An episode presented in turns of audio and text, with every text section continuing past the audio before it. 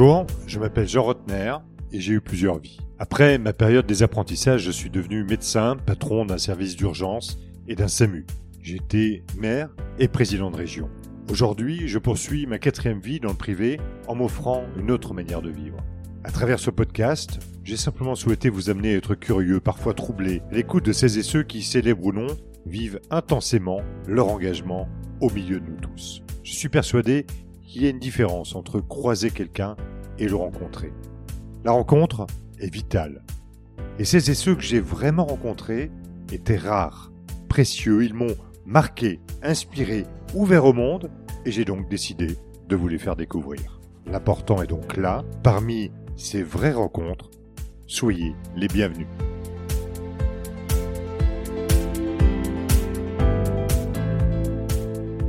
Jean Rotner, les vraies rencontres, l'essentiel est là.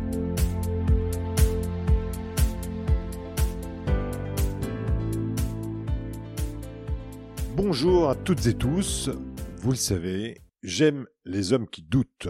J'aime les hommes qui cherchent. J'aime les hommes qui n'ont pas une trajectoire linéaire. J'aime ceux qui aiment prendre leur temps et considèrent que la sagesse se recherche chez les autres, mais se trouve également au fond de soi. Christophe Bourgois-Costantini fait partie de ceux-là. Il a une vie passionnante. Il va vous la détailler dans quelques instants. Il a des réussites, il exprime des souffrances. Et à la veille de sortir son nouveau livre, Les 100 meilleurs exercices d'auto-coaching sur lesquels nous allons revenir, eh bien, il vient se livrer dans les vraies rencontres. Il a été entrepreneur. Il est écrivain de polar remarqué. Il est euh, jazzman averti, père de famille, cuisinier à ses heures perdues, surtout pour ses amis, mais euh, aussi dans le cadre de sa profession. Il est surtout coach. Et pour progresser, il s'est entretenu avec les plus célèbres et il va nous en dire quelques mots. Aujourd'hui, c'est à lui d'être soumis à la question et je vous propose d'entrer dans cet univers très particulier, très à la mode aussi, de l'écoute de l'autre. Bonjour Christophe, comment vas-tu? Bonjour Jean, très bien, très très heureux d'être là. Christophe, est-ce que tu as parfois peur de la mort? Euh, plus je vieillis, plus je travaille sur moi, moins j'ai peur de la mort en fait. Euh, ça bien, bien évidemment, euh, la question existentielle euh, m'a toujours habité depuis très longtemps, mais j'ai eu un, j'ai eu une enfance en Afrique et moi j'ai vu des gens faire la fête quand quelqu'un mourait. On tuait le mouton, on dansait, on chantait. Parce que j'ai été élevé au milieu d'animistes, de gens qui pensaient que lorsque tu étais mort, ben, tu te réincarnais en quelque chose euh, une forme de cosmos, un peu comme comme l'évoquaient les Grecs à l'époque. On était très très loin du cartésianisme ambiant qui nous pollue. Donc non, j'ai de moins en moins peur de la mort parce que je me connais de mieux en mieux. Je sais quel est mon chemin. Je sais en fait à quoi correspondent maintenant les différentes étapes de ma vie. Quand je dis je sais, c'est un peu prétentieux. Je m'en approche. Je n'aurai jamais la réponse. Mais la personne qui va hériter de mon âme, alors que moi j'ai hérité d'une âme très perturbée. La personne qui va hériter de mon âme, j'aurais fait un gros chemin pour que cette âme soit ait été nettoyée à coups de burin. Alors, tu l'as dit, et pour que nos auditeurs puissent mieux te connaître, une grande influence de, de l'Afrique dans ta vie. Tu es né euh, à Libreville au, Gabon, euh, tu as poursuivi ta jeunesse à Bamako euh, au Mali, avec euh, un père euh, ingénieur, une mère euh, musicienne, professeur de musique, qui a d'ailleurs, je crois, même publié un, un, un disque chez Eddie Barclay. Un, chez Eddie Barclay. Pour de les, la bonne époque. Pour, pour les, pour les plus jeunes, euh, on, on, pourra rappeler qui est Eddie Barclay, mais ça a été effectivement quelqu'un de, de, de, célèbre et de marquant dans la musique euh, française et dans la production. Euh, cette enfance et, et, cette présence de l'Afrique aujourd'hui, elle, s'incarne, tu l'as dit un petit peu dans ta philosophie, dans ta manière de vivre, mais comment elle t'aura marqué?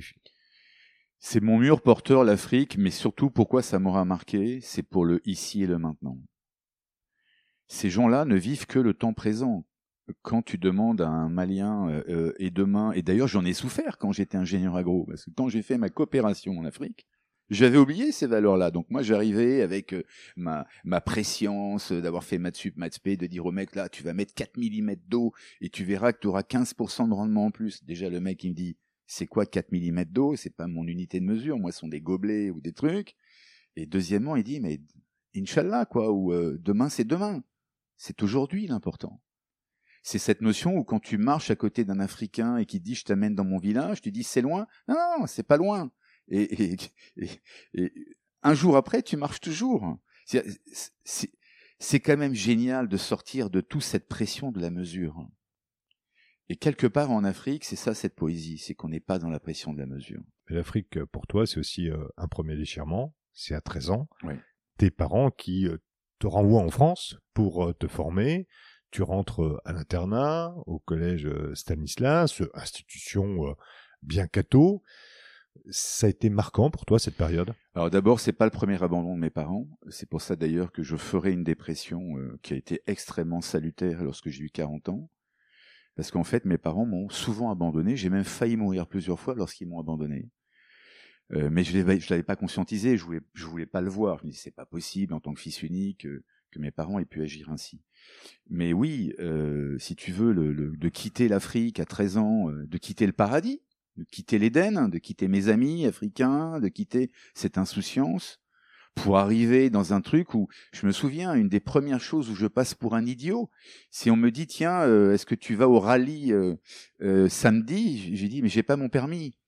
Et, tout le monde se fout de ma gueule parce que je savais pas que les rallyes c'était des, des endroits euh, select où une casse se retrouvait pour danser. Tu avais pas les codes. J'avais pas les codes. Je, je, même les saisons, si tu veux, c'est très simple. L'Afrique a deux saisons. T'as la saison des pluies, la saison sèche. Je ne savais pas reconnaître un tilleul d'un marronnier. Par contre, je suis incollable en baobab, en tout, ce que tu veux.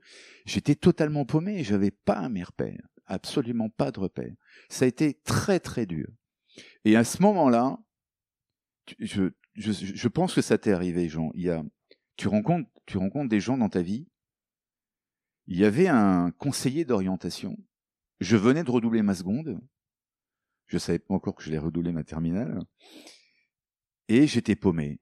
J'étais paumé, mes parents à 10 000 bornes, froid, beaucoup d'angines, beaucoup de, problèmes d'amidale, de trucs, parce que j'étais pas habitué à ce froid. J'étais vraiment malheureux. Et ce type, donc, me fait passer conseiller d'orientation en disant, euh, Christophe Bourgois, qu'est-ce que... Donc je lui parle, je lui explique un peu ma vie. Et à la fin, il aura cette phrase, il me dit, je sais pas ce que vous allez devenir, mais ça m'intéresserait beaucoup de le savoir. Et tu cette phrase, elle est rentrée dans ma psyché. Elle est ressortie petit à petit, tu vois, comme comme un, une, ané, une anélite qui, qui pousse la tête et, tout d'un coup qui sort, qui sort, qui sort, qui sort, qui sort, ou une fleur qui, c'est pas visible à l'œil nu, et elle, elle a explosé positivement dans ma tête à HEC lorsque j'ai fait ma formation de coach après avoir vendu ma boîte. Effectivement, cette phrase, était mon mur porteur. Et mais je pense que quelque part, mon boy, mon, mon, mon cuisinier, Abou, j'aime pas ce terme de boy, mais c'est, on appelait ça comme ça à l'époque. Abou, il avait senti ça en moi. Et pas mes parents. Alors peut-être c'est un excès de confiance de leur part, mais pour nos éditeurs, c'était le cuisinier voilà, euh, dont je parlais tout à l'heure. voilà, voilà, qui me qui me montrait le cosmos. Je lui disais Abou, regarde, on est en train de marcher sur la lune. Il me disait c'est pas pas possible Christophe, c'est des photomontages. Il y a que Allah qui peut aller là-haut, mais pas le Allah euh, Allah, pardonne-moi dont on entend parler maintenant. Encore une fois, je reviens à cet animisme, à cette douceur, à cette acceptation de la croyance de l'autre. Et là, tu te retrouves à Paris quand même. C'est une forme de violence pour un enfant de 13 ans, quand même, ça doit pas être simple. Tout seul, en plus. Tout seul, dur, dans un, dans un internat. Euh, j'ai interviewé Rosine Bachelot, euh, euh, dernièrement qui me disait qu'en fait ça avait été pour elle une période plutôt profitable parce que la découverte d'autres adultes, une ouverture d'esprit, la capacité, toi qui es musicien, nous y reviendrons, pour elle aussi de découvrir la musique et de jouer sans gêner le voisin parce que à l'internat c'était possible. Est-ce que toi, de cette période de solitude loin de tes proches et de ta famille, tu en tires quand même des éléments positifs? Ah bien sûr, il y a toujours, toujours la vertu des contraintes. Euh, je comprends en fait que je serai un incompris, même au niveau de mes amis, euh, n'arrive pas à... Je les comprends pas dans leur manière d'être.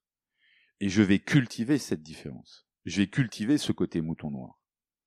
qui va m'aller comme un gant en fait. Mais tu rentres quand même en spé. Oui, je fais ma sub pour faire Voilà. plaisir à mon père, mais je comprends pas encore à l'époque, si tu veux, que je suis sous l'influence de mes parents. Tout ça pour pas être abandonné. Mais est-ce que c'est c'est c'est pas bien d'être sous l'influence de ses parents? Non, moi je crois, et j'apprends beaucoup ça en coaching, si tu veux, j'ai une espèce d'image qui est que les parents te donnent une forme d'axe vertical, comme ça, et très souvent les gens ont- ont- utilisent deux comportements. Soit ils font l'inverse des parents, en croyant être libres. Ouais, mais quand tu fais un tour à 180 degrés, tu te retrouves au même.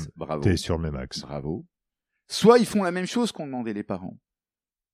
Et moi, en fait, quand tu, on en parlera peut-être tout à l'heure, quand je regarde ma vie, je fais ingénieur agro pour faire plaisir à mon père, et après je monte une société pour emmerder mon père, qui lui avait jamais pu monter sa boîte.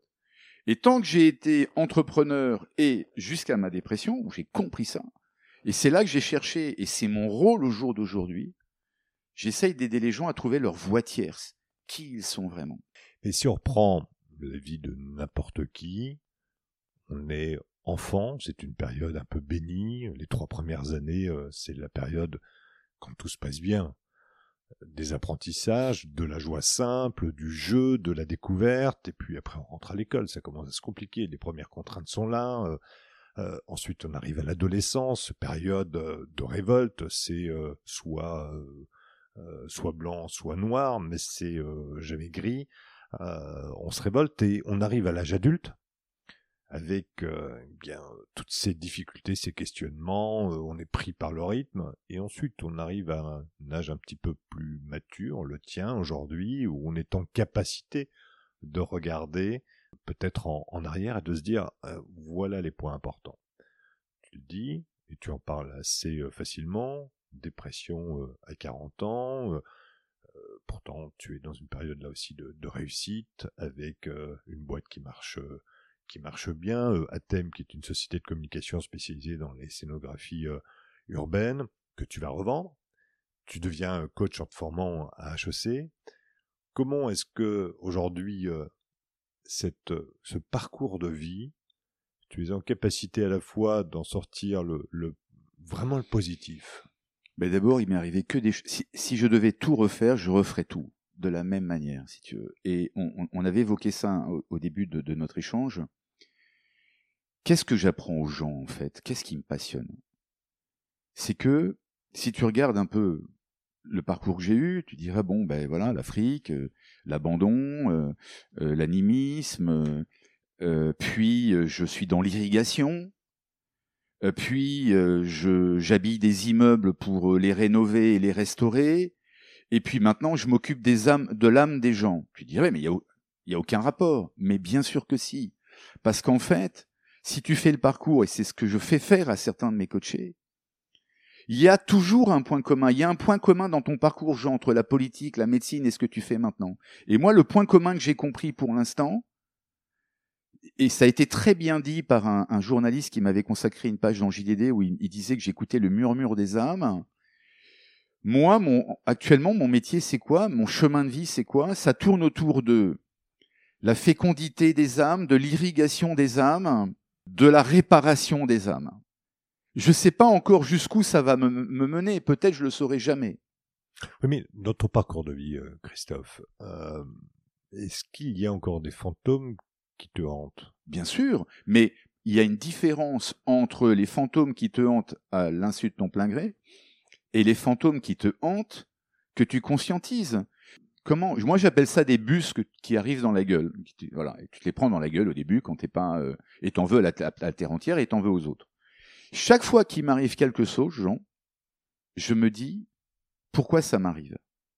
Qu'est-ce que je dois comprendre de cette expérience pour grandir? Et je sais que j'aurai jusqu'à la fin de ma vie cette démarche et que je comprendrai pas tout de moi-même. La question la plus importante, en fait, dans tout ça, c'est mais qui qui es-tu, Jean? Qui es-tu, Christophe? Qui êtes-vous? C'est qui pour vous la personne la plus importante au monde? Qu'est-ce qui vous meut dans la vie? Me dites pas que vous êtes là avec vos 100 milliards de neurones, vous avez échappé à la peste, au choléra, à la guerre de 14, au, à, à- à l'inquisition. Me dites pas que vous avez échappé à tout ça pour être là au 20e et au 21e siècle sans comprendre ce qui vous meut profondément. Ça, c'est un truc que je ne comprendrai jamais. Et pourtant, tu cherches.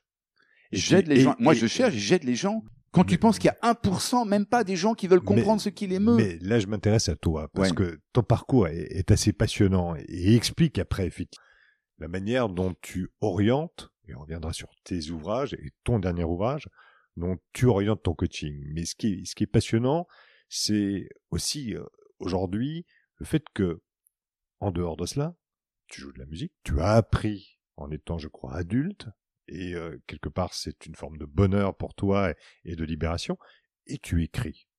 Et tu écris, et tu me l'as dit tout à l'heure, en dehors de cet enregistrement, il te faut un cadre. Il te faut un cadre personnel, souvent des histoires euh, parfois issues de ta propre famille, il te faut un, un décor, il te faut des sons.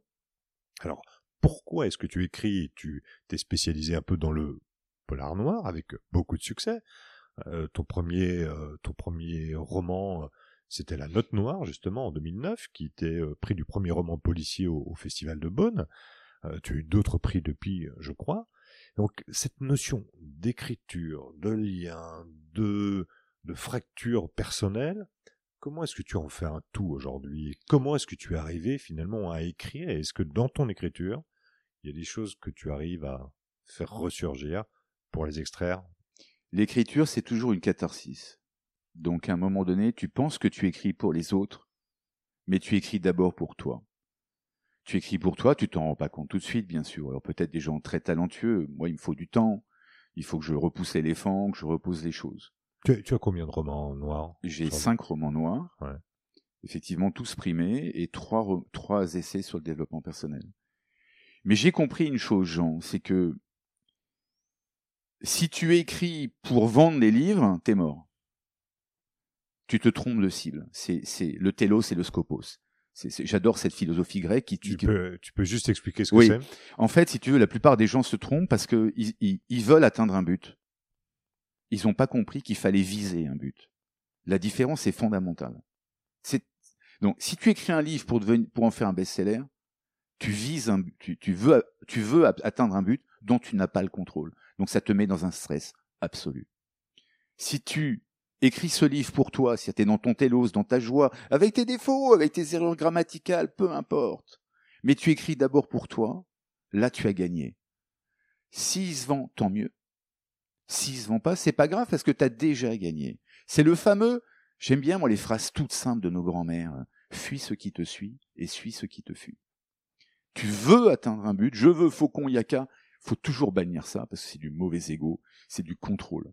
Le lâcher prise, c'est justement de dire, je fais quelque chose dans la joie, cette joie spinozienne, je suis heureux de faire ça, et peu importe ce qu'il adviendra à ce truc parce que je l'ai fait. Et c'est comme ça que ça marche, en fait. Et de là, c'est enclencher mes recherches sur les intelligences multiples, qui sont pas de moi d'ailleurs, qui sont d'un, d'un professeur d'Harvard qui s'appelle Howard Garner. Mais ça m'a tout de suite parlé, cette histoire. Et c'est et euh, c'est relativement récent, puisque ça date des années 80. Exactement. Et en fait, si tu veux, je me suis dit, mais c'est quand même incroyable que depuis l'enfance, on nous foute dans une forme de cartésianisme et de quantification des choses, les maths et, et, la grammaire, et qu'on oublie un peu toutes ces humanités, tout ce grand tour.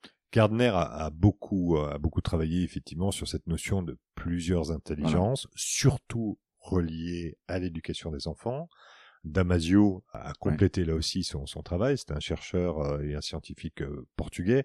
Et il a écrit un livre aussi euh, sur, Spinoza et sur finalement les émotions et les sentiments qui sont reliés à la vie personnelle. Je crois que c'est des, des, gens qui t'ont marqué en tout cas dans ta recherche et, dans ton, ton avancement personnel. Moi, je crois en l'âme humaine. Tu vois, je reviens à cette enfance où pour moi, Abou était un, un savant. On aurait demandé à Abou de faire un QI. Il aurait eu deux, quoi. Euh, c'est ce, que, ce que nous dit Gardner. Le QI, c'est c'est pas son utilité, mais ce n'est plus la seule norme aujourd'hui. Les intelligences sont multiples. J'ai trouvé ça formidable qu'en fait, l'imagerie médicale, les recherches démontrent qu'en chacune et chacun d'entre nous, nous avions pour Howard Gardner neuf intelligences, neuf aptitudes, appelons ça neuf skills, et moi j'en ai rajouté avec mes travaux une dixième, qui est l'intelligence du temps. Et ça, ça m'a passionné parce que effectivement, comme tu le rappelais dans ton introduction, je me suis mis à interviewer des champions et des championnes pour leur dire en fait, mais comment vous êtes devenu champion Et là, je suis tombé de ma chaise parce que j'en suis à peu près à plus de 1000 interviews là. Ils sont toutes et tous devenus champions en développant des intelligences très éloignées de ce qu'on leur prête. J'ai un exemple tout récent là, c'est le fameux Kylian Mbappé. Kylian Mbappé, il a fait trois ans de flûte traversière, soit l'intelligence rythmo-musicale. Et eh ben ce gars-là, il est rarement hors jeu, il a un sens du contact avec la balle, et il a une précision dans le shoot qui rappelle énormément la musicalité des choses. Pourquoi? Parce qu'en France, on est trop dans le regard. Mais le regard, c'est 170 degrés de précision. On devrait être beaucoup plus dans le rythme, la musique, l'écoute. C'est 360 degrés de précision. Mais ça commence aussi parfois par des actes de courage et des, métamorphoses. Il y a effectivement l'apprentissage, il y a toutes ces intelligences-là. Je reviens euh, à toi, Christophe dans ta vie personnelle, à un moment donné, tu as été obligé de poser des actes de courage et de métamorphose. Tu es passé de la vie d'entrepreneur à celui de coach. Tu as eu euh, effectivement des souffrances personnelles. Quels ont été à ce moment-là les actes de courage que tu as dû poser pour progresser, évoluer, aller vers euh, une vie qui aujourd'hui te comble? Je crois pas que ça soit du courage, Jean. Je crois que soit c'est de la prise de conscience. Et donc après, ça devient très facile. Tu vois, à un moment donné, je prends conscience que je deviens un mauvais entrepreneur. J'embarque plus mes troupes. Et ça m'emmerde ce que mais, je fais. Mais c'est dû, c'est dû à quoi? C'est de l'ennui, c'est de la routine, c'est. De l'ennui, c'est de la routine, c'est euh, une forme. C'est trop facile? C'est trop facile, c'est voilà, tu te mets pas en danger, il euh, n'y a pas de contraintes, grosso modo, tu touches ton chèque tous les mois, euh, la valeur de ta boîte augmente, etc. Mais mais, mais pourquoi tu remets pas alors en cause bien ton fonctionnement dans la boîte en disant on va se bouger et on va mais je l'ai remis le fonctionnement mais on va développer quelque chose d'autre. Mais je l'ai remis le fonctionnement puisque je, je, t'ai dit pendant le parcours de ma boîte j'ai fait une dépression. Donc il y a le Christophe Bourgois Costantini avant sa dépression dans, quand il gère sa boîte et après je suis plus le même. Après je suis dans l'ouverture je suis dans la parité je suis dans le bottom up je suis dans l'écoute je suis dans l'humanisme je suis dans la première boîte qui applique les 35 heures la première PME qui applique les 35 heures. C'est moi même si j'étais pas d'accord avec le avec le principe. Les primes l'ouverture au capital, etc. Tout ça vient après la dépression. Mais si tu veux, il y a un moment donné, tu te dis, mais est-ce que c'est ça le sens de ma vie? Est-ce que c'est ça le fameux chemin de ma vie? Quand j'arrête d'être ingénieur agro, euh, quand j'arrête d'être ingénieur agro, j'ai cette formule un peu euh, humoristique, c'est je pense que je fais le premier geste de sauvegarde de la planète tellement j'étais mauvais.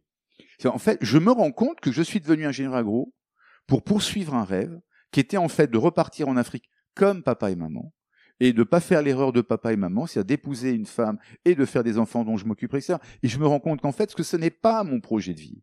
Par contre, toutes ces étapes m'ont énormément servi. Quand je suis à HEC et que je fais mon mémoire sur les intelligences. HEC où tu t'es formé au coaching. Au coaching. Mais bien sûr que l'ingénieur agro me sert. Mais bien sûr que le temps long africain me sert. Mais bien sûr que le fait d'avoir monté une boîte me sert. Parce que quel est le drame en ce moment? C'est que tu as tout un tas de gens qui se disent coach, mais qui sont pas passés déjà par ces affres de, de, de l'échec, du retour sur soi-même, de la dépression, etc. Je dis pas qu'il faille forcément faire une dépression pour être un beau coach, mais si tu ne te connais pas, tu peux pas aider les autres. Alors, justement, on va s'arrêter un peu sur ce point-là. On, on sent aujourd'hui que les soft skills sont quelque chose, on va dire, très à la mode. On voit sur les réseaux, euh, beaucoup de vendeurs de bonheur, les dents blanches, qui paraissent épanouis, qui sourient, euh, qui vendent là aussi euh, peut-être un peu trop de rêves. Quel est ton, ton sentiment et ta vision sur aujourd'hui ce, développement justement euh, personnel qui est offert un peu à tout le monde Tu travailles avec beaucoup d'entreprises, tu travailles avec des politiques, tu travailles avec des sportifs, tu l'as dit. C'est quoi pour nos éditeurs un bon coach? D'abord, un bon coach, c'est quelqu'un qui a travaillé sur ses propres blessures. Comme ça, il ne fait pas ce qu'on appelle de projection ou de transfert psychanalytique. Un bon coach, c'est quelqu'un qui donne jamais de conseils. Ça, c'est pas un coach, c'est un mentor. Le rôle du coach, c'est tu vas me parler de ta problématique, Jean. Je vais peut-être avoir une solution pour toi, mais je ne dois pas te la donner. Je dois t'amener sur un chemin de telle manière à ce que tu comprennes par toi-même quelle solution serait la bonne pour toi. En d'autres termes, ce dont j'ai horreur, c'est de ces gens qui viennent avec des recettes toutes faites, avec des, règles toutes faites, les fameux ou qui utilisent des termes, euh, toi, les gens utilisent le terme d'empathie sans savoir ce que c'est vraiment l'empathie. C'est tout un art. Donc, c'est à la technique de s'adapter à l'individu et pas l'inverse. Et un vrai coach, il travaille là-dessus. Il a une dimension très holistique. Un vrai coach, il doit être un peu comme Colombo, un vrai détective. Qu'est-ce que c'est une dimension holistique pour Bah tu vois, par exemple, moi mes coachés, euh, je vais travailler par exemple sur l'influence de leur prénom, sur l'influence transgénérationnelle de leur famille.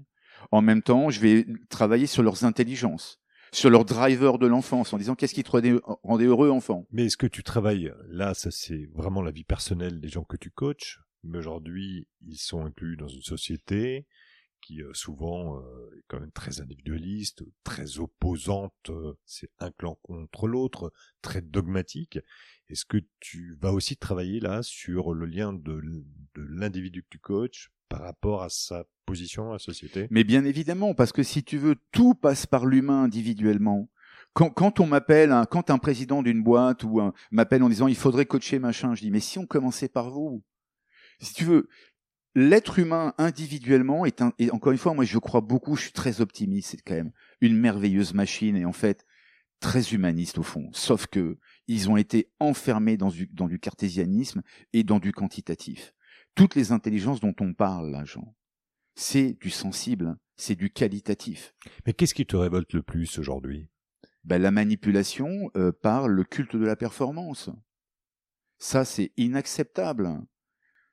Mais dans ce cas-là, euh, tu, tu, tu, tu, tu es rien du tout parce que t'es pas champion du monde. Mais, ou t'es pas numéro un, ou t'es pas, mais ça veut rien dire. Ou parce que t'es pas le plus riche. On n'a jamais vu un extrême heureux. Ni un très riche, ni un très pauvre. Mais quelqu'un qui est perfectionniste, est-ce qu'il peut être heureux? À partir du moment où il comprend sa blessure, quel est le point commun chez tous les perfectionnistes? C'est qu'en fait, ils ont été très tôt responsables. Et donc, pour être aimés de leurs parents, leur psychisme leur a dit, il faut que tu sois parfait, mon garçon ou ma fille. Si tu es parfait, tu vas être aimé. Et donc, ils ont perdu de vue le, le fait que le but de l'être humain, c'est d'être humain et c'est pas être parfait. Et pour toi, il faut être euh, plus perfectionniste ou optimaliste Ah, il faut ni l'un ni l'autre, à mon avis. Le, le- il faut juste être dans l'accueil des choses, dans l'accueil et dans la compréhension des événements. Nous sommes des antennes. On est relié au cosmos, voilà, on est, on est une antenne, il y a une libre circulation jusqu'à la Terre. Cette antenne, elle doit capter les choses. Et chaque personne est capable de, de, de, de se capter soi-même. C'est pour ça d'ailleurs que je sors ce, ce livre-là, dont on parlera peut-être. Mais pour revenir au coaching, si tu veux, l'holistique, c'est quoi? Ben, De temps en temps, moi, je fais des séances de coaching avec des chevaux. De temps en temps, j'amène mes coachés dans des musées. Je leur fais faire de la méditation, je leur fais faire de la cuisine, je leur fais faire sentir des plantes pour ceux, tu sais, qui ont du mal à descendre dans leurs émotions, etc.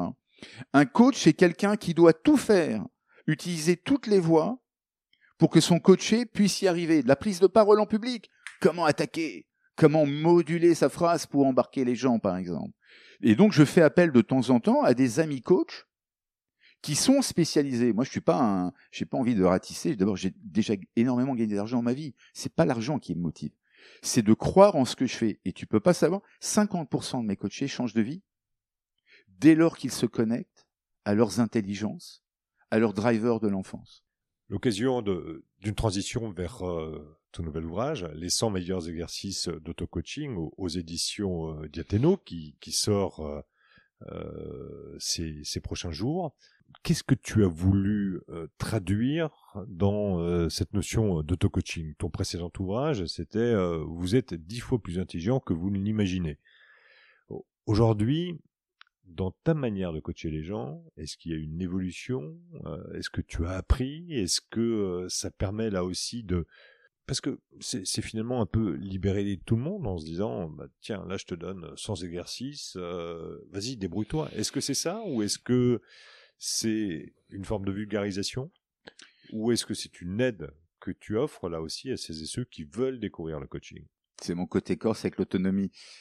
Plus sérieusement, je coach tout type de personnes. Là, tu vois, je pars demain euh, à Lyon coacher euh, euh, à la demande des parents un gosse de 15 ans qui est un sportif de haut niveau. donc j'ai coaché des politiques. j'ai interviewé énormément de champions. dont des champions, c'est des gens comme Rafael Nadal, comme François Pinault, Thierry Marx, Elon Musk, et ça, des gens très différents pour comprendre pourquoi ils étaient devenus champions.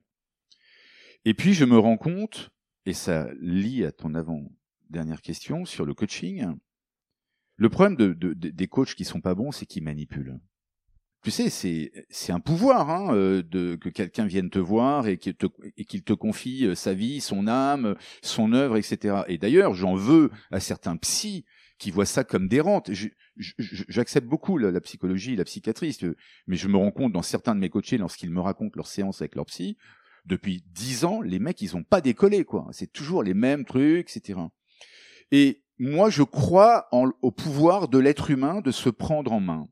Et je me suis rendu compte, depuis dix ans que je suis coach, à la fois par un tour du monde, en allant échanger avec d'autres écoles de coaching, en regardant les clés, les facteurs clés de succès de grands champions, euh, ne serait-ce que comme euh, Djokovic ou en passant par, euh, je, vais parler d'Elon Musk, ou par des gens très très différents, ils appliquent des recettes très simples.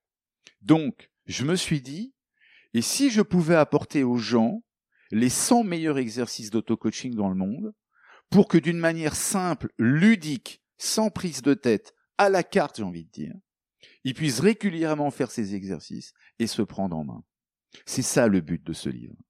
Donc, ça s'appuie sur des études scientifiques, bien sûr, des études sociologiques, ma formation HEC, des exercices que j'ai appris là-bas, le vécu de personnalité, des exercices que j'ai inventés au cours de mes séances de coaching, des confrères qui m'ont donné leur best practice, que j'ai écrit grâce à leur accord et merci à eux.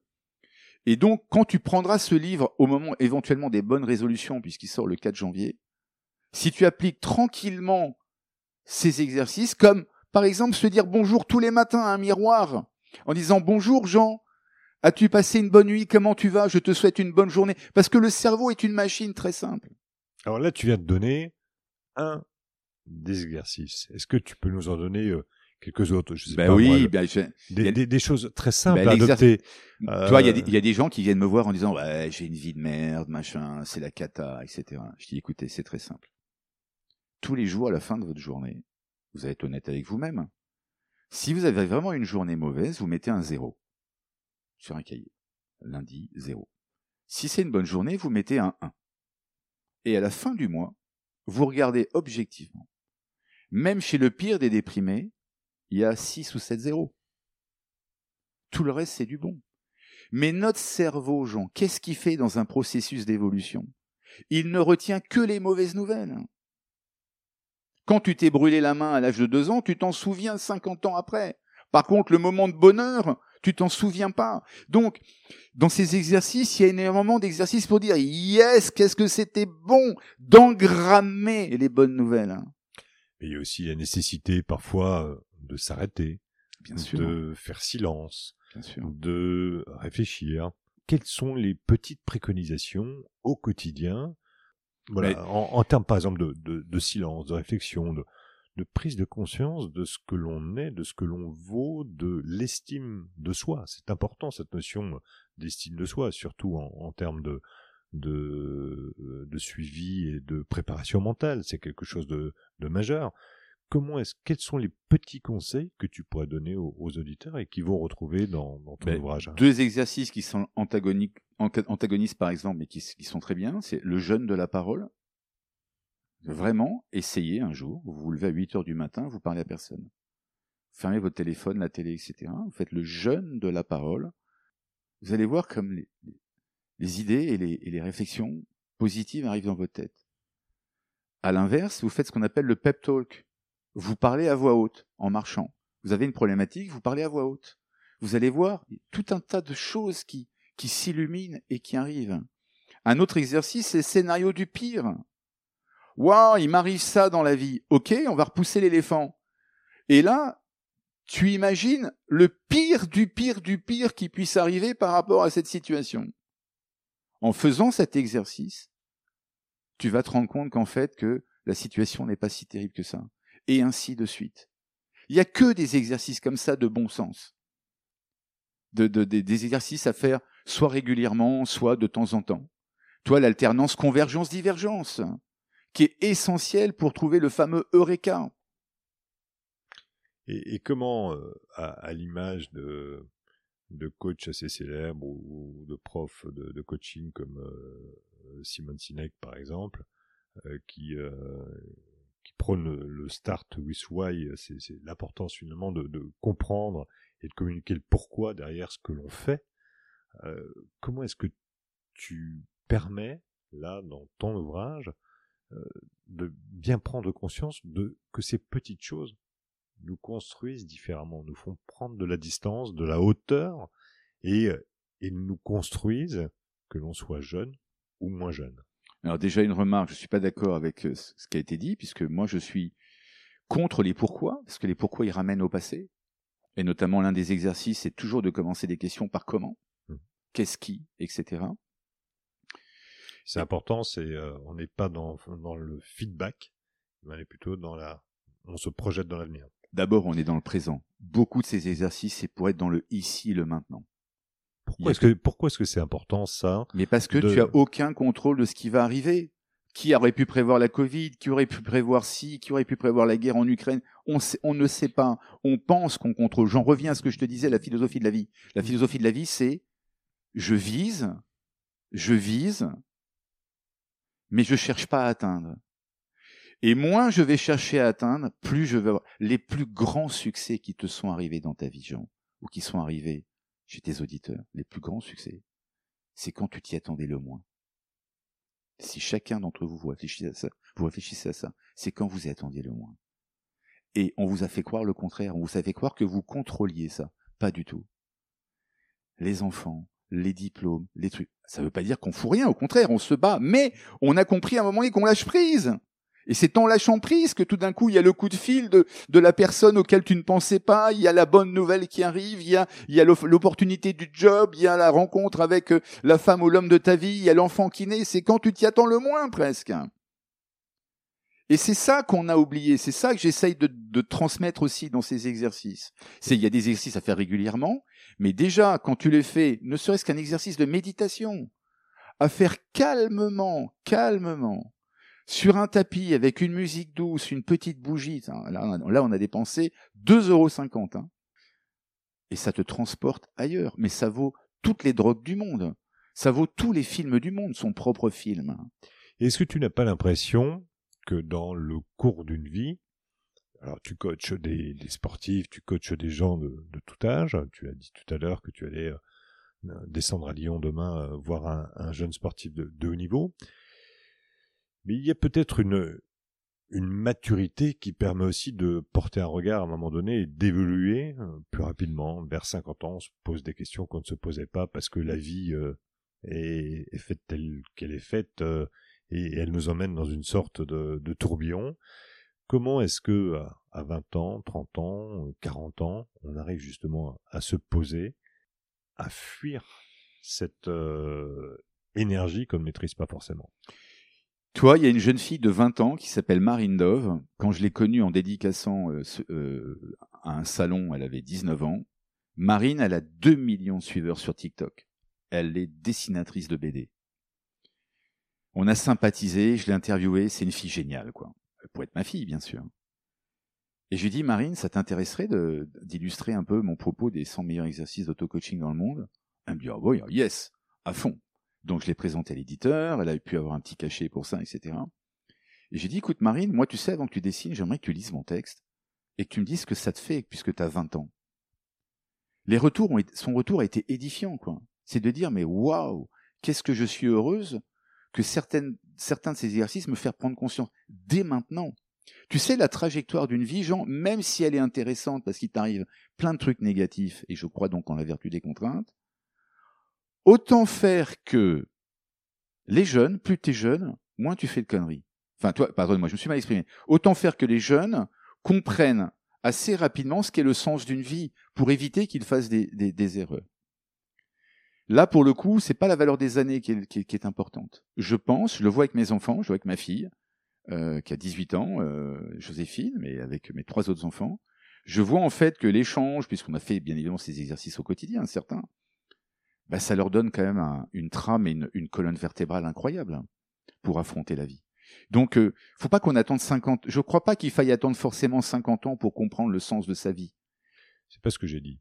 C'est plutôt le moment où on se dit, où il y a une prise de conscience. Et moi, je suis assez d'accord avec toi. On, doit, je pense, tout faire aujourd'hui pour que notre jeunesse puisse avoir cette prise de conscience le plus tôt possible. Mais est-ce qu'il n'y a pas là une différence euh, de niveau social euh, qui peut être contredite par ce que tu disais tout à l'heure avec ton expérience africaine, on a une forme de sagesse dès le plus jeune âge. Bien sûr. Est-ce que nous, dans nos pays occidentaux, cette forme de sagesse, elle ne nous a pas échappé petit à petit pour euh, revenir avec le fruit de l'expérience, avec euh, une temporalité peut-être différente? Je crois qu'on a oublié une phrase clé, Jean, c'est que ce sont les enfants qui apprennent aux parents. C'est jamais les parents qui apprennent aux enfants. C'est ce que je te disais tout à l'heure sur l'importance de... Moi, j'ai les petits enfants aujourd'hui, quand je les vois jouer, je suis sidéré du temps qu'un enfant peut passer avec un objet simple à, se raconter le monde. Exactement. C'est fabuleux. Exactement. Et ça te remet forcément en question. Et euh, ça te force à t'asseoir, à prendre du temps, à, reconsidérer finalement euh, ton rapport aux autres de manière simplement à travers le jeu et le bonheur d'un enfant qui joue. Bien sûr. Là, il se crée.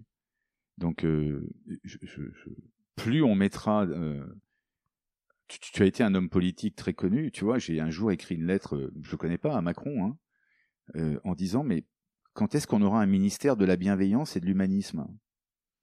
Quand est-ce que, en, façon au Danemark ou en Finlande, quand est-ce qu'on apprendra dans les écoles ce qu'est la bienveillance, mais pas le truc pipeau là euh, à la Attal. Hein, J'ai rien contre lui, mais euh, où s'engouffre encore une fois tout un tas de marchands du temple. Mais voilà, des vraies valeurs, des vraies valeurs sur le respect de l'autre, apprendre le multiculturalisme, qui est quelque chose quand même de fondamental. C'est entre un Breton et un Corse, il y a toute une histoire enfouie de, de différences, de peur, de croyances, etc. Alors imagine entre un catholique et un musulman et, et donc c'est cette. Moi je crois qu'on va y arriver. Le, le, le on est on, là, c'est des soubresauts quand tu vois tout ce qui se passe dans le monde. En fait, c'est quoi? C'est l'expression d'une faiblesse. Et quand tu es faible, eh ben les faibles ils gueulent. Ceux qui vont bien, ils gueulent pas. Euh, les vrais sages, ils la ramènent pas. Donc euh, euh, tous ces extrémismes, cet extrémisme qu'on voit, c'est ils sont en fait annonciateurs de la fin de leur propre croyance. C'est pour ça qu'ils se battent comme ça, qu'on les entend gueuler. Quelle est la découverte la plus surprenante que tu as fait en, en tant que coach? De l'influence d'un enfant mort-né dans le ventre d'une maman à côté d'un autre enfant qui est né. Cette mémoire transgénérationnelle ça a été quelque chose pour moi de très très fort. De comprendre que euh, on pouvait avoir, et notamment pendant la Covid, le point commun de tous les gens qui sont mis à m'appeler spontanément pour être coachés à distance. Soit ils avaient été internes très jeunes, soit ils avaient connu la guerre d'Algérie en étant enfants. Et donc la Covid, dans leur psyché, c'était le félaga. Et le confinement, c'était on reste à la maison. Et en fait, ce sont des blessures dont ils n'avaient même pas conscience qui ont été transmises de génération en génération, qui sont venus se réveiller. Et il y a une force là-dedans incroyable. Dans ce que tu dis, le Covid apparaît comme étant un élément déclencheur négatif. Est-ce que tu as des gens que tu as coachés où le Covid a été un élément déclencheur positif? Bien sûr. Je suis resté à la maison, j'ai reprofité d'un temps qui ne m'était plus offert dans une vie trépidante, et je me suis remis à penser voir le temps de penser, à m'ouvrir. Et est-ce que ça a déclenché des choses positives, de, de transformation et de réorientation? Bien sûr. Parce qu'on parle toujours du Covid un peu avec cette vision euh, très négative, et Dieu sait qu'il y a eu du négatif dans, dans, la vie des gens et dans la vie des Français, et, et des souffrances et, euh, et vraiment des, des, difficultés. Mais toi qui côtoies justement souvent euh, l'intime et, et, les gens qui se lâchent et qui se révèlent, quel est le côté positif de ces moments pour, euh, pour eux J'en ai vécu plein. Je peux te donner un exemple. C'est d'une de mes coachées qui, donc, euh, au téléphone, elle, donc, elle prend le temps, comme tu le dis fort justement. Et donc, on travaille et à un moment donné, elle prend conscience que euh, elle a une, une intelligence visuelle spatiale, celle des décorateurs, des architectes, des cuisiniers.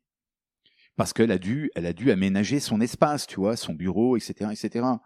elle avait totalement oublié ça parce que ça compte pas à l'école. T'as pas de notes à part les notes du dessin, mais on comprend très bien ce que c'est que l'intelligence visuelle spatiale. Là-dessus, elle prend confiance parce qu'elle se dit yes, je suis vachement moins bête que je pensais, puisque j'ai déjà une intelligence à laquelle j'avais oublié, que je, ne pense plus. J'étais super forte quand j'étais enfant là-dedans. Là-dessus, comme les intelligences se corrèlent, les souvenirs reviennent? Ah mais oui, j'étais la chef de classe. Mais oui, je défendais les autres. Je faisais toujours des goûters chez moi, etc. Donc, pendant ce confinement, elle se rend compte que son boulot qu'elle fait d'acheteuse dans un grand groupe pharmaceutique est absolument pas fait pour elle et qu'elle vient de réveiller deux intelligences dont je rappelle que nous venons au monde avec parmi ces dix. Ça la booste, elle envoie un CV, elle est prise tout de suite chez un opérateur immobilier qui vend des appartements atypiques, qui marie son sens de l'architecture, de la photo, de, de l'appréhension de la 3D, de l'intelligence spatiale, et de la relationnelle. Et elle s'éclate. Et elle s'éclate. Et des exemples comme ça, j'en ai plein. Alors on parle Covid. Il y a euh, un livre qui vient de sortir, qui a été pris Renaudot 2023. Euh, c'est euh, le livre d'Anne Scott, les, Insolents. Et le livre commence par cette phrase, et c'est un livre qui est relié au Covid aussi par ses héros. La plupart des gens sont seuls, ou se sentent seuls, ou ont peur de l'être. Peut-être est-ce pour ça que certains se comportent de manière vraiment merdique mais je me demande plus que jamais pourquoi les gens font ce qu'ils font. Quand on relie entre elles les choses, qu'ils choisissent de nous montrer d'eux-mêmes, on trouve facilement l'origine du problème, mais l'impuissance face à ça est toujours un crève-cœur. Est-ce que tu partages ça ou pas? Bien sûr. avec un bémol, on n'est jamais seul, puisque moi, je vais faire bientôt un tour du monde avec mon saxo. Euh, parce que tu es un, saxophoniste euh, féru. Aujourd'hui, euh, tu me disais même tout à l'heure que tu jouais parfois dans la rue euh, pour euh, simplement te faire plaisir et que tu ramenais quelques pièces que les, gens voulaient bien te donner. donc tu vas faire un tour du monde. Et donc, on me dit, tu pars seul? Je dis non. Je pars avec moi. déjà, on est deux.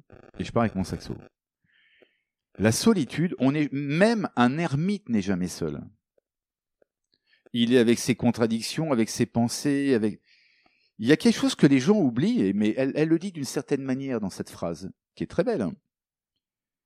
Quand tu poses la question aux gens, c'est la première question que je pose aux gens que je coach. C'est je leur dis, c'est qui pour vous la personne la plus importante au monde? Ah, c'est mon père, ma femme, mes enfants. Il n'y en a pas qu'une, il y a mes enfants, etc. Je leur dis, mais non. La personne la plus importante au monde pour chacun d'entre vous, c'est chacun d'entre vous. Parce que si vous allez bien, tout le monde ira bien. Donc si, vous dites que c'est votre maman, donc quand elle meurt, vous n'existez pas, puisque c'est la personne la plus importante au monde pour vous. Ou ce sont vos enfants. Donc le travail, c'est, si vous allez bien, aime ton prochain comme tu t'aimeras toi-même. Donc dans ce qu'elle dit sur la solitude, c'est un peu ça, si tu veux. C'est-à-dire que la solitude, ça fait un bien fou, parce que d'abord, il faut apprendre à se connecter à soi on peut voyager dans la solitude, sans voyager concrètement, par la pensée, par la méditation, par, par tout un tas de choses. Et ce n'est qu'à ce prix, une fois que tu sais qui tu es, que tu pourras vraiment nouer des liens avec les autres. Je fais un énorme travail tous les jours pour comprendre encore une fois qui je suis. Je te l'ai dit tout à l'heure, je ne comprendrai pas jusqu'à ma mort. Par contre, avec mes enfants, avec mes très proches, je suis très souvent dans le pardon, en disant je suis désolé d'avoir agi comme ça, quoi. je me rends pas compte. Ce mauvais ego, il revient comme un cheval au galop. Et c'est là où il faut être vigilant. Et la solitude, elle t'aide à voir ce mauvais visage de toi qui, qui vient trop souvent. C'est pas très compliqué, en fait. Hein. C'est pas compliqué du tout. Il faut arrêter les théories fumeuses. J'ai rien contre, bien évidemment, tous les pères de la, de la, de la, de la psychologie, de la psychiatrie, les Freud, etc. Mais je préfère Carl Jung, je préfère des gens beaucoup plus gays, je préfère Spinoza en philosophe que des, que des, des mecs qui vont se faire du jus de crâne. Euh, qui... C'est simple la vie, quoi. C'est pas si compliqué que ça. C'est pas si compliqué, mais Anne Scott, toujours elle, a aussi cette très belle phrase La beauté est faite pour les gens qui ont le temps de l'absorber. La beauté, on peut le remplacer par plein d'autres mots. Ça peut être le silence, ça peut être la solitude, ça peut être euh, la réflexion sur soi, ça peut être la méditation. Est-ce que finalement ce temps-là, c'est pas, euh, je vais être un peu provocateur, mais est-ce que les sujets qu'on aborde, c'est pas un peu des, des sujets de riches? Et des Non. problèmes de riches? Ah non, non, non. Pas- je je, je n'y crois pas parce Je que ne partage pas du tout cette notion-là, mais, mais Je- je, je- je je- peux te j'aimerais, j'aimerais t'entendre là-dessus. Bah, je peux te dire que l'un de mes maîtres euh, et amis euh, est un berger corse de 75 ans euh, qui envoie passer du monde sur le GR. Et je vois la, le, l'échelle sociale sur le GR. T'as de tout, hein. Des gens très riches, des gens euh, moins riches, mais t'as des gens curieux. Pour moi, la curiosité, c'est un grand gage d'intelligence. Donc, pour moi, c'est pas réservé à une élite tout ce qu'on se dit. C'est simplement réservé à quelqu'un qui, à un moment donné, va se dire waouh, j'ai envie d'être curieux, qui va pas suivre le, le- les moutons de panurge, qui va être un peu un black sheep en se disant mais non, moi là, je suis pas d'accord. Je vais remettre en question un peu cette théorie ou cette certitude. Et je vais commencer par me l'appliquer à moi-même et réfléchir sur moi. C'est ça qui est intéressant. C'est, ce que François Julien appelle l'antre. C'est-à-dire, il y a toujours une, espèce de tension, si tu veux. Pourquoi le jazz, c'est passionnant? Pourquoi l'écriture, c'est passionnant? Pourquoi la cuisine, c'est passionnant? Pourquoi ces intelligences sont-elles passionnantes? Parce qu'elles créent toujours une forme de tension. Une dissonance avec toi-même. Et il suffit pas d'avoir un QI de 180 ou de venir d'un milieu bourgeois pour comprendre cette dissonance. Il y a des gens très simples qui comprennent leur dissonance. Moi, j'ai fait des stages avec des paysans qui avaient la force de trouver par eux-mêmes ce qui n'allait pas dans leur vie. Parce qu'ils étaient connectés, parce qu'ils avaient du bon sens, parce que ils prenaient effectivement le temps, comme elle le dit. Mais pour moi, c'est tout sauf réservé à une élite. La philosophie, ça peut être lu par tout le monde, mais on nous présente ça à l'école comme étant un truc fumeux, machin, etc. Mais non, quoi. Quand tu résumes la pensée de Spinoza, c'est qu'il te dit il y a qu'un seul truc qui vous met en mouvement, c'est la joie de vous connaître vous-même. Voilà, punto basta. Ok, il a écrit des milliers de livres imbitables pour ça, mais si les podcasts c'est fait aussi pour ça. Il y a, y y a- tu, tu lis ça, tu, tu lis Nietzsche, le grand style de Nietzsche, c'est extraordinaire. C'est si on en comprend, et je, je montre très souvent en coaching cette vidéo de Luc Ferry qui a résumé en sept minutes la pensée du grand Nietzsche sur le grand style. Voilà, ça c'est génial comme philosophie de vie. Et chacun peut se faire sa propre philosophie de vie. C'est pas réservé à une élite. Comme écrire, c'est pas réservé à une élite. Les gens se disent, oulala, mais vous avez dû faire des lettres ou des machins. Mais je- pas du tout. Je vous rappelle, j'ai eu 4 en français au bac, 6 en philo. Sauf qu'à un moment donné, je l'ai fait pour moi. Christophe, qu'est-ce qui te fait rire aujourd'hui? Oh, plein de choses. Euh, D'abord, l'autodérision. J'aime bien l'humour anglais, j'aime bien se, moquer de soi-même. Euh, ce qui me fait rire, euh, bah, c'est les pessimistes. Quoi. Ils me font rire parce qu'en fait, ils repoussent pas l'éléphant. Ils voient toujours par le mauvais côté de la lorgnette. Ils n'ont pas les bons éléments de mesure, en fait. Quand tu regardes bien, l'espèce humaine, elle évolue bien. Il y a moins de meurtres qu'avant. hein. Il faut focaliser sur les meurtres. Euh, Paris, il y a deux siècles, il y avait 20 meurtres tous les jours. Au niveau médical, au niveau, au niveau euh, de la compréhension des autres, il y a il y a plein de choses positives. C'est pour ça que ça emmerde certaines personnes euh, qui se révoltent et qui font des choses, etc. Mais il faut croire en ce monde. Il faut pas avoir peur. Ce monde est magnifique. Un Et truc qui me rend optimiste, tu sais quoi? C'est de me dire, et ça c'est pour moi un vrai sujet hein, en tant qu'ancien ingénieur agro, le réchauffement de la planète. Tu laisses une route goudronnée pendant dix ans, tu reviens sans entretien, elle est couverte de végétation. C'est pas beau ça Elle va être couverte de fleurs. Elle, ça, moi, ça me fascine. Tu laisses une usine là dé- dépravée, tu reviens dix ou vingt ans après, elle va être couverte de végétation et de fleurs, et il y aura tout un écosystème dedans. Ben moi, ça me rend vachement optimiste. Et c'est très poétique et, justement les poètes aujourd'hui sont où? Ah, c'est un vrai problème. hein. Non seulement la poésie, mais même au niveau de la musique. Je trouve qu'il n'y a pas, il y a pas d'élan, il n'y a pas de. Mais ça va venir, ça va venir. La musique, l'art est toujours venu de la confrontation de plusieurs civilisations, de plusieurs périodes difficiles, etc. Donc, comme le jazz, comme le classique, comme plein- tout un tas de choses. Attendons, ça va, ça va, ça va émerger. Mais oui, c'est vrai que ce, on est plus dans la prose que dans la poésie, malheureusement. Mais il y a des poètes. Heureusement qu'il y a des poètes comme toi, qui cherchent la poésie des choses et pas la prose. Les politiques, puisque tu es un ancien politique, ils sont trop dans la prose. On n'a pas assez de poésie. On n'a pas assez de poésie. Puisqu'on parle de poésie, souvent la poésie la, plus belle pour moi, c'est la, plus simple. La, simplicité, ça tient à quoi? C'est cette capacité d'être juste honnête avec soi-même aujourd'hui, dans une position euh, de, réflexion perso, euh, ou est-ce que la simplicité, c'est euh, aussi euh, bah, d'être euh, dans une relation à l'autre, peut-être beaucoup plus honnête, beaucoup plus fidèle à des valeurs ou des ressources que l'on va chercher en soi? C'est les deux choses.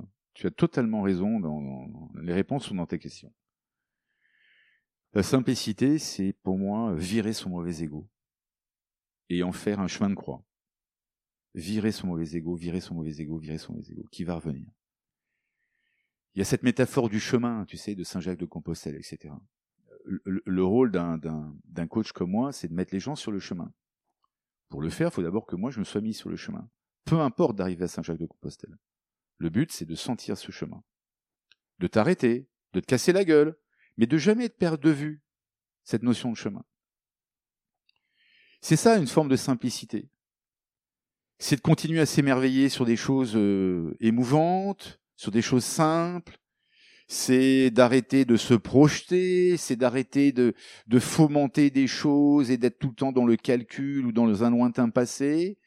La simplicité, c'est ce qu'on vient de vivre là, c'est un verre d'eau, c'est une poignée de main, c'est le ici, le maintenant, c'est le soleil qui se lève. Christophe, est-ce que la simplicité, c'est aussi le sacré? Si on fait abstraction du côté euh, religieux du sacré, bien sûr, mais dans, dans la philosophie même euh, bien sûr, du, sacré, c'est quoi pour toi le, le sacré? Est-ce que tu vis des moments sacrés? Je vis que des moments sacrés, Jean. Je vis que des moments sacrés, non pas parce que je suis supérieur à l'autre. C'est pas une question de supériorité. C'est parce que j'ai hein. ouvert mes chakras pour et, mes, et mes intelligences pour me dire, là, je suis en train de vivre un moment sacré. Je ne dois pas le détruire. C'est cette conscientisation.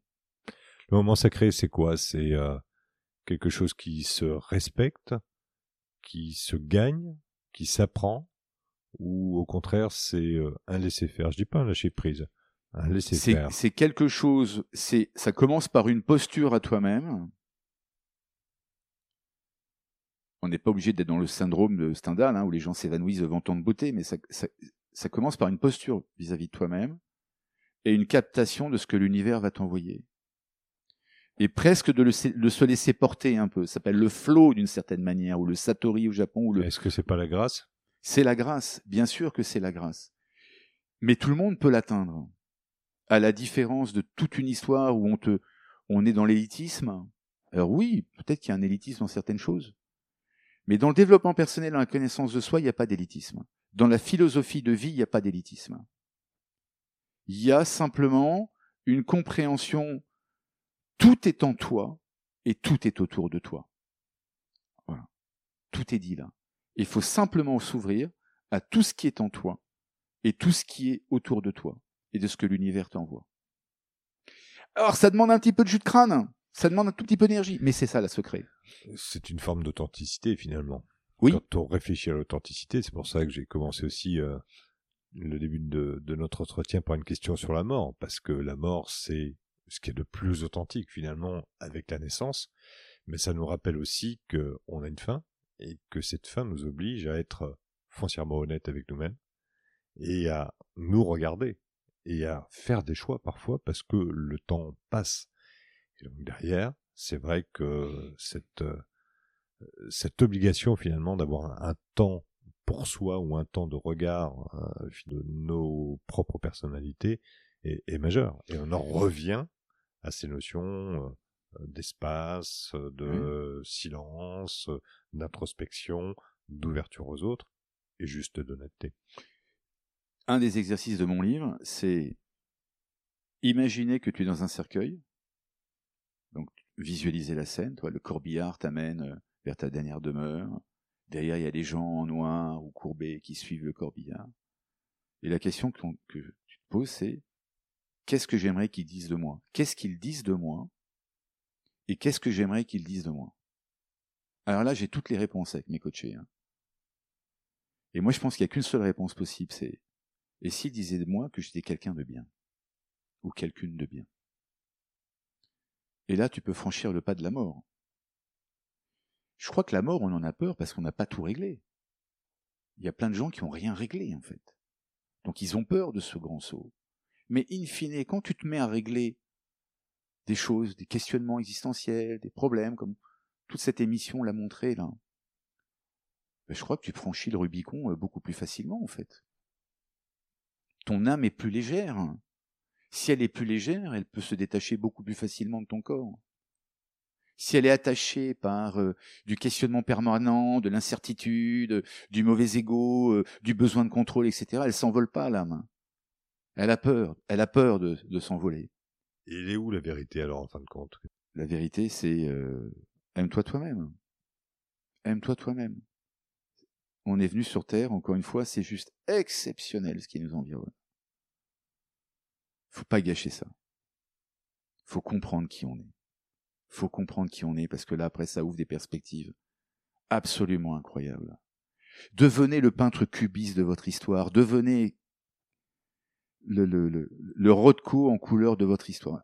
Vous avez un tableau de votre vie, mais en fait, c'est pas comme ça qu'il faut le regarder il faut le repousser, il faut peut-être se retourner à l'envers, il faut peut-être mettre des filtres. C'est ça qui est intéressant. C'est de voir le chemin, en fait. Raphaël Nadal, François Pinault, tous ces gens-là, Rafa, c'est pas un joueur de tennis. Bah oui, tu regardes la télé, c'est un joueur de tennis. Non, il se sert du tennis pour comprendre qui il est.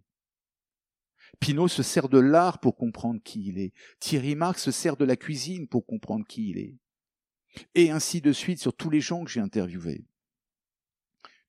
le métier que tu fais là en venant m'interviewer, c'est juste un moyen de plus de te connaître. Le boulot que vous faites là dans votre vie, c'est juste, ce n'est pas une finalité. C'est juste un moyen de vous connaître. Et si vous pensez comme ça, mais la vie, elle va devenir très très simple. Ce que vous faites n'est pas une finalité, c'est juste un moyen.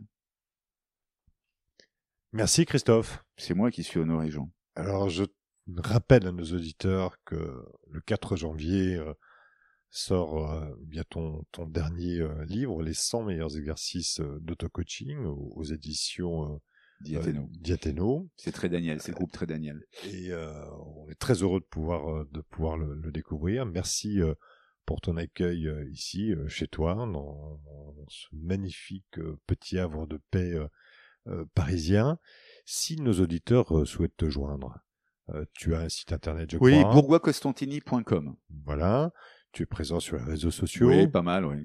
Euh, je fais beaucoup de vidéos, de podcasts, des trucs comme ça. Moins bien que les tiens, mais tu es, tu es conférencier également, donc là aussi, tu fais à la fois euh, du coaching personnel, mais tu fais du coaching euh, au sein de l'entreprise. Bah là, je sors de chez Kiabi, tu vois, que j'ai fait un team building, une conférence, c'est un team building. Je fais aussi des team building un peu originaux, mais et, là, je, trouve que l'univers m'envoie de plus en plus des start-upers qui montent leur boîte, tu vois, mais qui qui savent pas très bien comment appréhender le chemin, le projet d'entreprise, le projet de vie, euh, la trésor, tout ça. Et donc, je suis pas là en donneur de leçons, je suis juste là. il y a des gens qui savent mieux le faire que moi je suis là en disant, voilà, ben, et que t'en penses quoi, toi? Je voudrais résumer notre entretien avec une, anecdote, si tu veux. À un moment donné, je suis dans, je me recherche. Et je vais une première fois en Nouvelle-Zélande, notamment pour ce livre, et on m'a parlé d'un maître, d'un mec qu'il faut absolument voir. Toi, le, un équivalent du Dalai Lama, quoi. Maori, etc. Donc j'y vais, je prends rendez-vous très longtemps en avant, et pendant les 27 000 kilomètres, je peaufine la question que je dois lui poser.